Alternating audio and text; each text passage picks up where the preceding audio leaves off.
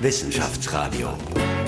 Das Forschungsmagazin auf Radio Enjoy 91.3. Mit freundlicher Unterstützung des Bundesministeriums für Wissenschaft, Forschung und Wirtschaft. Herzlich willkommen beim Wissenschaftsradio. Ich bin Paul Buchacher und melde mich heute aus dem Büro von Professor Gerald Goger. Er ist Professor für Baubetrieb und wir sind hier in seinem Institut für Baubetrieb und Bauwirtschaft an der Technischen Universität Wien, ganz in der Nähe vom Wiener Karlsplatz. Herr Professor, schön, dass Sie da sind. Herzlich willkommen in der Sendung. Ich freue mich auch, dass Sie mich ausgesucht haben als Gast für diese Radiosendung. Ja.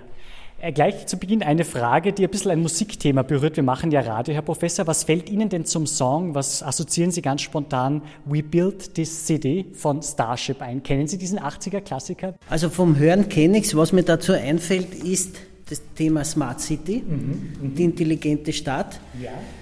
Wir sind ja hier in meinem Forschungsbereich Baubetrieb und Bauverfahrenstechnik. Mhm. Das klingt zwar ein bisschen so für den Hörer und für die Hörerin, als wenn es sich hier ausschließlich um Erdbewegungen handelt, wo ein Bagger halt irgendwo eine Baugruppe aushebt, aber Baubetrieb ist mehr. Es geht uns um ganzheitliche äh, Bauprozesse und sind nämlich gerade, das passt gut zum, zum Thema, dabei einen Studiengang zu entwickeln, mhm. äh, der, der, der eben versucht, die Grundsätze von Smart City, mhm von Smart, oder die Grundsätze von Smart Cities zu verknüpfen und zu verbinden mit konkreten Bauprojekten. Das wird eine Kooperation sein, die wir zwischen der Technischen Universität Wien und der Wirtschaftsuniversität Wien starten und wir erwarten uns von diesem Lehrgang einen ganzheitlichen systemischen Zugang. Einerseits in Bezug auf Stadtentwicklung und eben dem konkreten Bauvorhaben und auf der anderen Seite auch zum Thema Digitalisierung von Bauprozessen weil wir hier smart in gewisser Weise als schlau oder intelligent zu verstehen haben und wir auch versuchen müssen, laufend unseren Baubetrieb auf den Baustellen zu optimieren. Sie haben schon angesprochen, das ist einer Ihrer Forschungsschwerpunkte, Digitalisierung. Äh, was versteht man denn ganz konkret unter Digitalisierung von Bauprozessen? Können Sie ein plastisches, gutes Beispiel nennen, dass wir uns es besser vorstellen können, was damit gemeint ist?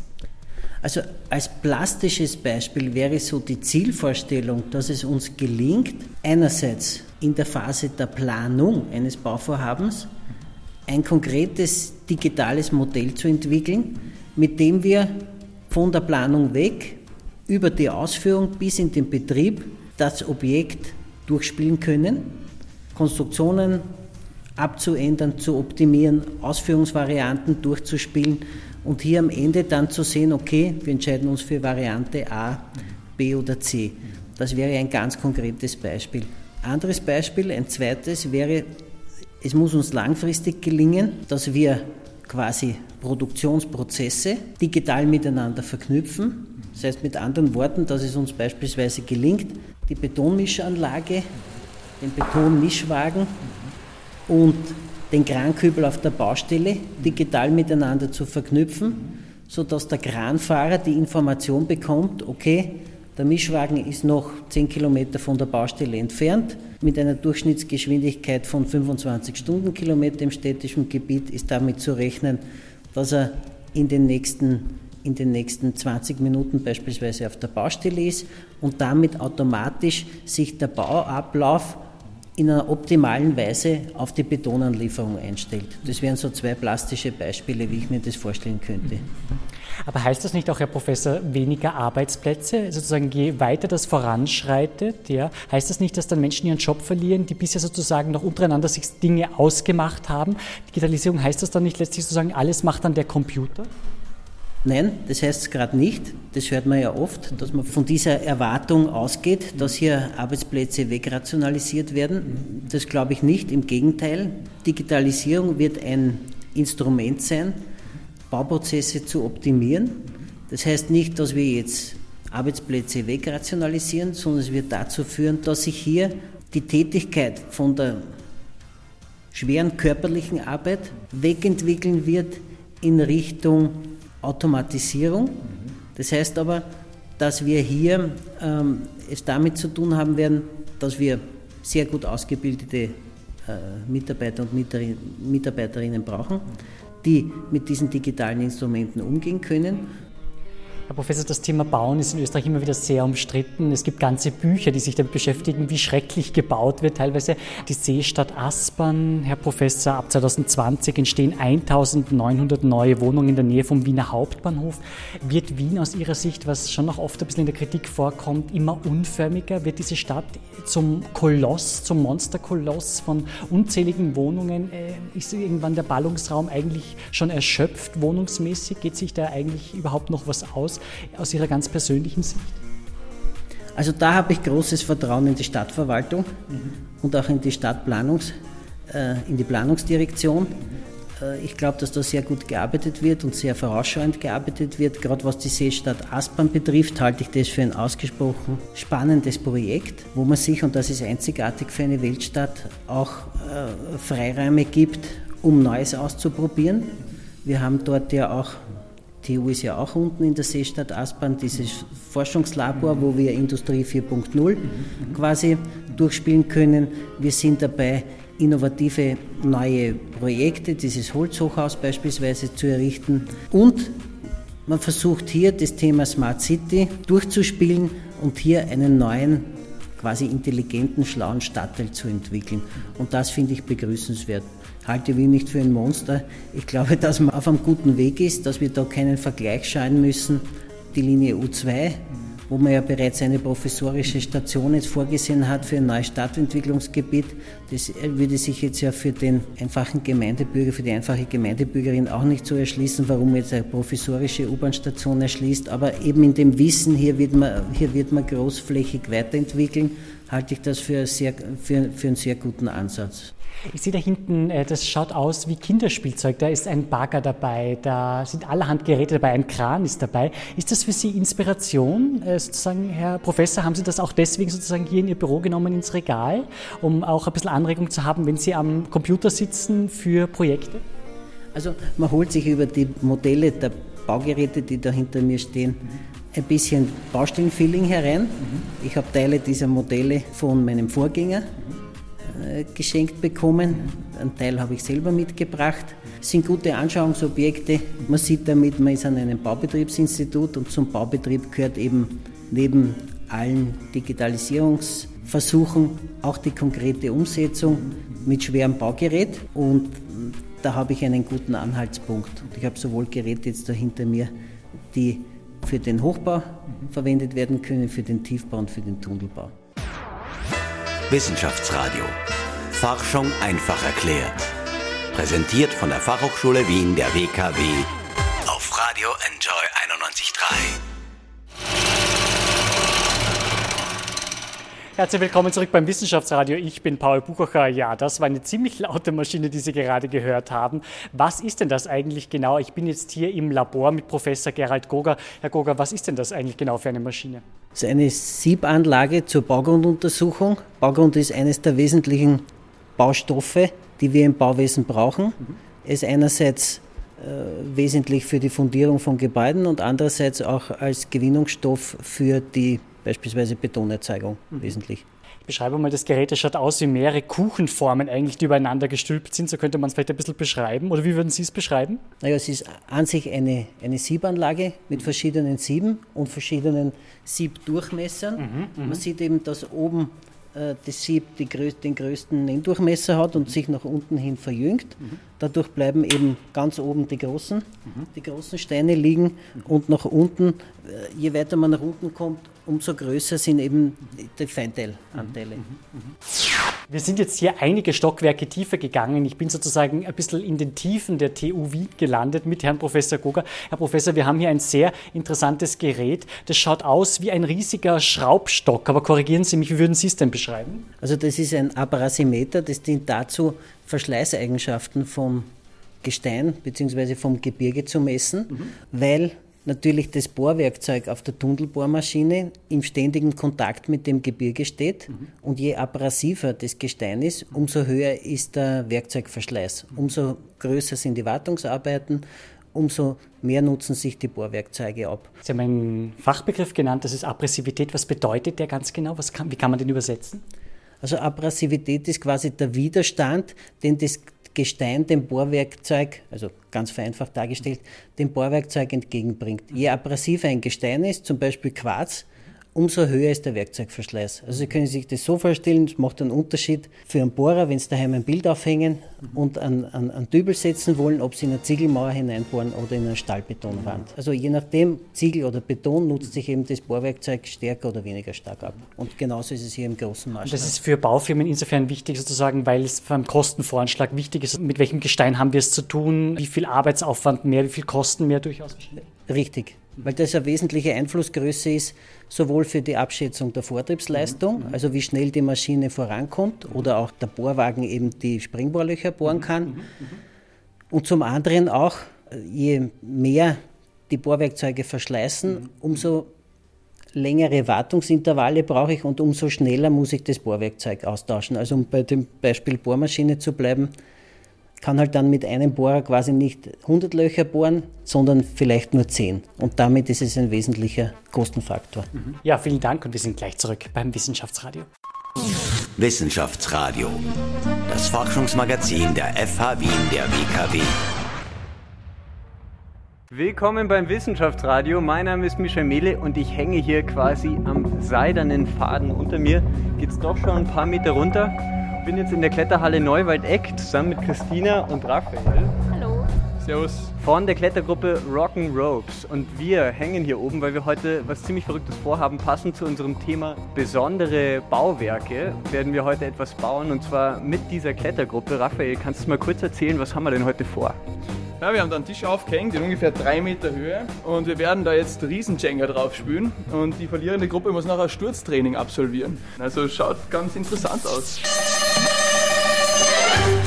Okay, wir starten jetzt, der Raffi und die Christina von Rock'n Ropes und es geht los mit dem wohl verrücktesten Turmbau, der jemals gemacht wurde. Ladies first. Also die Christina, die macht es sehr gut, sehr behutsam und der erste Stein ist draußen. Also dieser Tisch, das schwingt wirklich enorm. du wolltest irgendeinen Widerstand. Aber noch hält der Turm.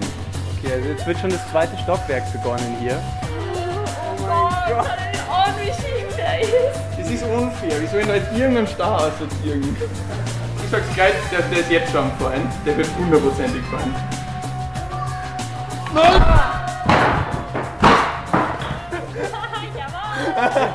Wir haben eine Siegerin. Ein Stein liegt noch auf dem Tisch. Christina, herzlichen Glückwunsch. Du hast die Jenga Challenge geschafft. Raphael war sehr hart. Also wir waren jetzt hier ziemlich sicher am Seil, ähm, aber gerade jetzt, wo die Bergsteiger- und Klettersaison losgeht, zum Beispiel äh, ist Anfang März Thomas Bubendorfer abgestürzt, ein extrem Bergsteiger aus Salzburg. Was sind denn so die häufigsten Sachen, die Leute falsch machen, Raphael? Also was sollte man vielleicht schauen, dass man wirklich darauf achtet, dass kein Unglück passiert? Also aus eigener Erfahrung ist es, glaube ich, am allerwichtigsten, dass man den Partnercheck nie vergisst, aber wenn man sehr erfahren ist, damit kann man schon sehr viel abwenden. Und was natürlich auch gut ist, ist, dass man nicht einfach mal mit irgendwem klettern geht, den man noch gar nicht kennt. Oder wenn man noch nie voll geklettert ist, nicht erst rausgehen, sondern vielleicht wirklich erst einmal einen Kurs beim Alpenverein machen, dass man schon mal mit dem Thema sichern, was zum Dank gehabt hat, bevor man sich rauswagt an die Felsen. Raffi, du hast die Jenga Challenge verloren, leider knapp. Ja, das war leider nichts. Jetzt musst du rauf zum Sturztraining. Wie läuft das jetzt genau ab? Na, wir klettern jetzt einmal bis ganz rauf. Die Halle ist ungefähr 10 Meter hoch. Und mein Kollege, der Corby, der wird dann halt Schlappseil geben. Was heißt das? Das heißt, dass das Seil durchhängt, dass es locker ist. Das Seil läuft bis ganz nach oben. Wenn ich mir dann reinfallen lasse, dann fahre ich halt diesen gesamten Schlappseil, dieses gesamte Schlappseil runter, also diese Länge, die da frei ist. Corby, wie viel gibst du ihm? Zwei Meter? Ja, sicher, oder? extrem Jenga, extrem springen, ist eh klar. Okay. Okay, also der Raphael ist jetzt ganz oben angekommen, oder? Ja, ich bin ganz oben, schwitzt schon ein bisschen. Also es schlägt schon nach Boden, gutes Seil. Der Raffi, wie geht's? Ja, nicht mehr so gut jetzt, wo ich sehe, wie viel Seil frei ist. Dann. Und schon bei mir. Ja, ich bin schon wieder herunten, direkt bei dir. Und mein Kollege sitzt jetzt sicher als du. Optimal, danke. Wissenschaftsradio. Forschung einfach erklärt. Präsentiert von der Fachhochschule Wien der WKW auf Radio Enjoy 91.3. Ich würde jetzt gerne mit Ihnen sprechen, Herr Professor, über eine Studie, die Sie in Zusammenarbeit mit der Wirtschaftskammer Wien, wie ich gelesen habe, machen. Bis September 2017 soll es da Ergebnisse geben. Um welche Studie geht es denn ganz genau? Was ist deren Inhalt? Also bei der Studie, die gefördert wird einerseits von der Wirtschaftskammer und andererseits vom Bundesministerium für Verkehr, Infrastruktur und Technologie, äh, geht es darum, die Potenziale der Digitalisierung im Bauwesen zu identifizieren und daraus Schlüsse für die Zukunft zu treffen. Das wird einerseits damit zusammenhängen, dass sich vermutlich neue Berufsbilder entwickeln werden. Stellt sich die Frage, ob man einen sogenannten BIM-Manager, ist kein Straßenbahnfahrer, sondern jemand, der sich halt um Building Information Modeling kümmert, auf der Baustelle, ob man diese Leute braucht, zusätzlich zum unter Anführungszeichen normalen Baustellenpersonal, wird sich aus der Bearbeitung der Studie ergeben. Wir leiden ja im Bauprozess ganz besonders darunter, dass wir eine Vielzahl an Schnittstellen haben. Also das heißt, der Planer arbeitet für sich, der Tragwerksplaner, dann gibt es noch einen Elektrotechnikplaner, einen Haustechnikplaner. Jeder arbeitet für sich und aus diesen vielen Schnittstellen resultieren natürlich Probleme. Durch Building Information Modeling, durch die Arbeit an einem digitalen Modell soll ja erreicht werden, dass gerade diese Probleme nicht auftreten. Also so wie es in einem riesigen Theater, nehmen wir zum Beispiel das Raunacher hier in Wien, äh, einen Inspizienten gibt, der an den Schalthebeln sitzt, sozusagen, der den Leuten Anweisungen gibt, du gehst jetzt bitte auf die Bühne, jetzt kommt vom Schnürboden, also von oben sozusagen ein Kulissenteil herunter. So jemand könnte das sein im digitalen Bereich, der sozusagen hier mitsteuert. Ja, so könnte man es beschreiben. Also jemand, der sich einerseits um Planungsaspekte kümmert, aber auch andererseits auch hier wird es ein Umdenken geben müssen. Es müssen die ausführenden Unternehmen viel früher ins Boot geholt werden, ihre Innovationskraft in den Planungsprozess einbinden und dafür äh, braucht es eben eine koordinierende Stelle. Und das Beispiel mit dem Schnürboden gefällt mir insofern gut, dass eben es dann jemand geben muss, der hier den Takt vorgibt und der entsprechende Koordinierungsfunktion hat. Aber es gilt dann eben auch zu überlegen, welche Kompetenzen hat der oder der BIM-Manager. Heutzutage wird ja jede Funktion muss irgendwo in sich den Begriff Management in sich tragen oder Manager, egal was gemanagt wird, es muss gemanagt werden. Dass wir uns hier nicht an Begriffen aufhängen, die zusätzlich Angst verursachen, sondern eigentlich geht es darum, dass es so im klassischen Sinn einen Projektleiter gibt, der die Fäden in der Hand hat der den Überblick hat, der Erfahrung hat, auch ausführende Erfahrung und sagt, okay, so läuft der Hase, das und das muss aus unserer Sicht äh, vorliegen, damit wir dann Schritt A, B, C und D machen können. Die TU Wien hat ein Vorzeigeprojekt, nämlich das sogenannte Energie Plus Haus am Getreidemarkt. Können Sie uns in ein paar wenigen Sätzen beschreiben, Herr Professor, um was geht es da genau? Warum ist das ein besonders tolles Haus? Warum ist die TU auch zu Recht stolz auf dieses Gebäude? Einerseits kann sie sehr stolz sein auf dieses Gebäude, weil es aus meiner Sicht eines der gelungensten Projekte ist, die wir hier am, am Campus haben. Mhm, es gibt ja auch oben den wunderschönen Veranstaltungsort des Tut Sky, mhm. das ja ganz intensiv genützt wird. Mhm. Die Entwicklung des Gebäudes ist ja ganz maßgeblich auch von der Fakultät für Bauingenieurwesen äh, und von meinem Kollegen für Bauphysik, Professor Bedner, mitentwickelt worden. Und da ist es der TU Wien gelungen, alle Fachdisziplinen, die wir hier haben in den acht Fakultäten, äh, die Kompetenzen da zu bündeln und ein Gebäude zu entwickeln, das allen Anforderungen eines Universitätsbetriebes bestmöglich entspricht. Und zusätzlich noch als optimaler Veranstaltungsort für für TU-Veranstaltungen. Das Weiße Haus ist ständig in den Schlagzeilen, dank Herrn Donald Trump. Wie sehen Sie denn sozusagen mit dem Expertenauge das Weiße Haus, dieses riesige Gebäude, als Sie das vielleicht auch zum ersten Mal gesehen haben? Was ist Ihnen da mit dem Expertenauge vielleicht aufgefallen, was uns Otto Normalverbraucherinnen und Verbrauchern überhaupt nicht mehr auffällt, selbst wenn wir es in den Medien täglich serviert bekommen?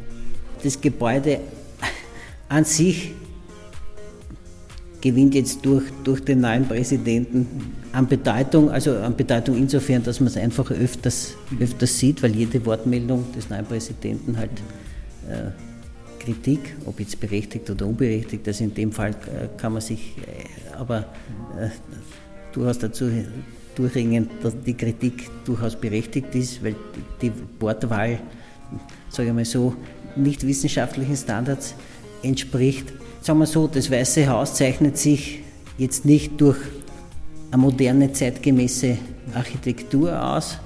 Da gefällt mir beispielsweise das Regierungsviertel in Berlin deutlich, deutlich besser. Deutsche Bundestag? Der Deutsche Bundestag, aber auch das, das, äh, das Gebäude, in dem die, die Bundeskanzlerin ihr Büro hat, das ist zeitgemäße Architektur und finde ich, ist ein Signal auch nach, nach außen in die Welt, ähm, das heißt jetzt nicht, dass die Amerikaner das Weiße Haus wegreißen sollen und was Neues, Neues errichten sollen, obwohl es vielleicht baubetrieblich interessant sein könnte. Aber es ist teilweise ein bisschen anachronistisch. Also anachronistisch und etwas älter, aber vielleicht fällt das Herrn Trump noch ein, man weiß es nicht bei diesem Mann, was ihm noch einfällt, baumäßig. Wissenschaftsradio, das Forschungsmagazin der FH Wien der WKW. Blättere hier ein bisschen in Schriften, Herr Professor. Zukunft des Bauens steht hier und Visionen, also Vorstellungen auf längere Sicht, die Zukunft der Bauprozesse. Welche Forschungsthemen werden denn für Sie in Zukunft sehr relevant sein, Herr Professor? Womit werden Sie sich beschäftigen? Digitalisierung, Modellierung von Bauprozessen. Da werden wir ansetzen und da haben wir jetzt auch das Institut oder meinen Forschungsbereich dahingehend ausgerichtet, dass wir ganz gezielt Diplomarbeiten in diese Richtung vergeben, Projektarbeiten in diese Richtung vergeben und auch das Thema Wissensmanagement, also digitale Instrumente nützen, um strukturiert, wie in einer Art Checkliste, Bauverfahren beispielsweise auswählen zu können. Gibt es eine provokante These, also einen reizbaren Lehrsatz oder Anführungszeichen, wenn man es so übersetzen will, wo Sie sagen, ja, das hat schon ein bisschen Sprengstoff in sich, ja, sozusagen, und darüber diskutieren dann die Experten? Ein wesentliches Thema, das sich immer wieder stellt in, die, in den Diskussionen, und das wird Sprengsatz in sich bergen, ist die Frage, wem gehören letztendlich die Daten? Wenn wir alles digitalisieren, ja in allen Prozessen. Wir wollen ja keine Datenfriedhöfe erzeugen, sondern es sollen ja Daten sein, die dann letztendlich auch genutzt werden, konstruktiv genutzt werden. Und da wird sich vielfach die Frage stellen, wem gehören jetzt letztendlich die Daten beispielsweise eines digitalen Gebäudemodells? Können die Daten jetzt dem Architekten, der das äh, Gebäude konzipiert hat, können die Daten dem Auftraggeber? Das sind Fragen, die sich hier rechtlich stellen. Wir sind jetzt am Schluss, Herr Professor, ein kleiner Wordtrip noch mit Ihnen. Was fällt Ihnen zu folgenden Begriffen ein? Erster, Bob, der Baumeister. Also ich kenne das, weil meine Tochter ist sieben Jahre alt. Mhm. Wir haben das eine oder andere Buch auch daheim. Ja. Ich finde es eben als Baubetriebler spannende Literatur für Kinder, bevor, bevor jetzt da mit irgendwelchen äh, Sitcoms oder sonstigen, sonstigen Zeug sich die Kinder beschäftigen, ist, ist es mir nur recht im Zuge, auch im, im, im Lichte äh, des, äh, vom, vom, von der Heranbildung von Bauingenieuren, also jungen Bauingenieuren, dass man hier bereits Grundlagenarbeit schafft. Dieses bekannte Gebäude gefällt mir persönlich gar nicht. Also ich war jetzt in London. Mhm mit meiner Frau und da muss ich sagen, dass diese Schad, glaube ich, heißt es, dieses Riesengebäude, das gefällt mir nicht. Also da stehe ich als Baubetriebler dazu. Das Schad, das ist die Scherbe, sozusagen, so wird sie auch in London genannt. Das heißt, das ist ein Gebäude, für alle, die es nicht kennen, äh, das äh, wirklich mitten in der London City eigentlich ist. Und das schaut auch wirklich aus wie eine Glasscherbe. Es ist ein sehr umstrittenes ja. Gebäude, muss man dazu sagen. Ja, mhm. Mhm. ja ich finde, dass das von seinen Abmessungen her, von der Platzierung her dort nicht hineinpasst. Aber das ist jetzt meine reine, meine reine Privatmeinung. Es wird nichts ändern, aber es gefällt mir nicht. Der zukunftsweisende Bau oder zukunftweisendste Bau ist für mich? Also einerseits, wir haben das ja schon erwähnt, dann ist, ist es unser energieautarkes TU-Gebäude mhm, mhm, mhm, äh, bei, bei, den Chemikern drüben. Mhm. Und was ich auch spannend und richtungsweisend finde, sind neue Konzepte, die in Richtung Fertigteilproduktion gehen, die in, Richt in Richtung hoher Ver Vorfertigungsgrad gehen.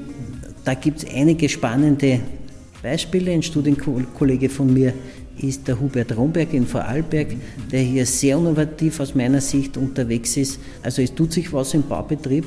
Wir sind auch innovativer, als das gemeinhin geglaubt wird.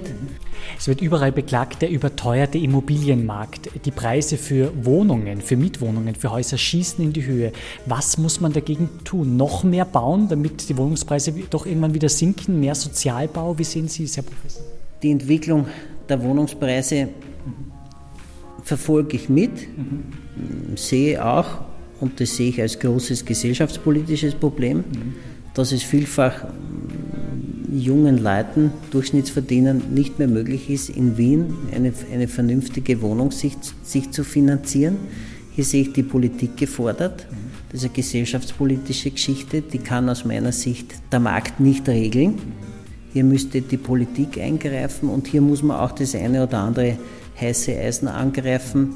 Also ich weiß schon, dass geschlossene Verträge einzuhalten sind, aber es stellt sich schon die Frage, dass äh, durchaus vermögende Personen in Altbauten leben mit einem Friedenskronenzins. Das ist eigentlich im, im Lichte von jungen Familien, die Wohnraum suchen, äh, nicht einzusehen, dass hier Leute quasi um ein, zwei Euro, ich weiß jetzt nicht genau, wo der liegt, am Quadratmeter, äh, sich Riesenwohnungen leisten können, während, während Jungfamilien keinen Wohnraum finden.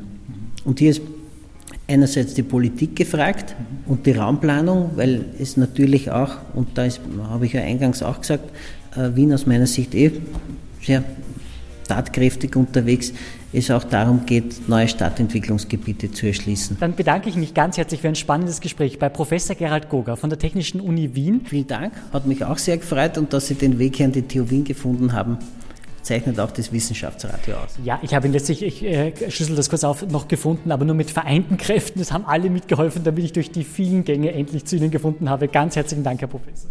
Also vielen Dank und freue mich, wenn Sie wieder mal kommen. Wissenschaftsradio, das Forschungsmagazin. Jeden Dienstag von 10 bis 11.